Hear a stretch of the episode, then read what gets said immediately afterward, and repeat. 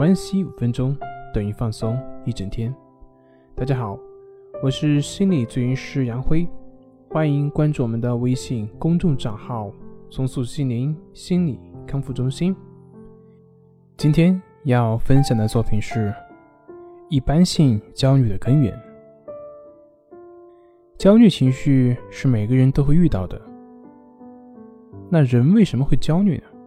而且这种情绪往往会给人非常不好的感受呢。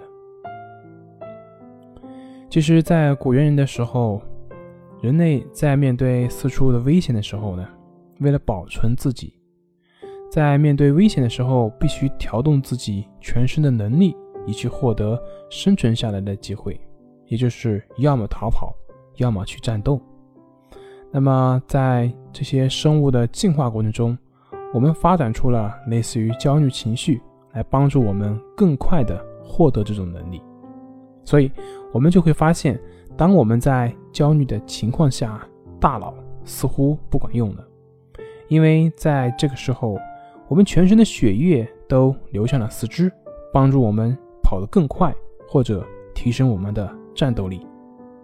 这，就是焦虑存在基因里的必然性。那么，通过上面我们就了解到，其实不管你是焦虑的轻重，只有触发你的恐惧，否则呢，它是不会出现焦虑的。所有的冲突、悲伤、内疚或者是羞耻，这些本身并不会引发焦虑，但是只要在你过程中产生了恐惧，它就会引发焦虑。而像焦虑、担忧、害怕这些。都不过是恐惧的不同形式的表现而已。那为什么会是这样的？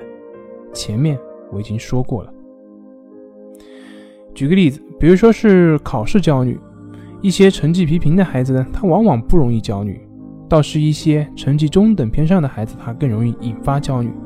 当然，这个我说的是一般的情况下，帮助大家去理解这些的内在的原因，就是因为。成绩平平的孩子呢，他们往往不会过多的去对未来的成绩有过多的期待或者是关注，而那些容易焦虑的孩子，往往是因为各种原因啊，家庭、社会等等的各种期望等等，他会对考试结果有超出自己现实能力的期待，进而产生恐惧，害怕考试结果不如人意。之所以会去害怕呢，这些原因会有很多，啊，像自我要求高，啊，像我前面说的家庭压力、社会环境压力等等等等。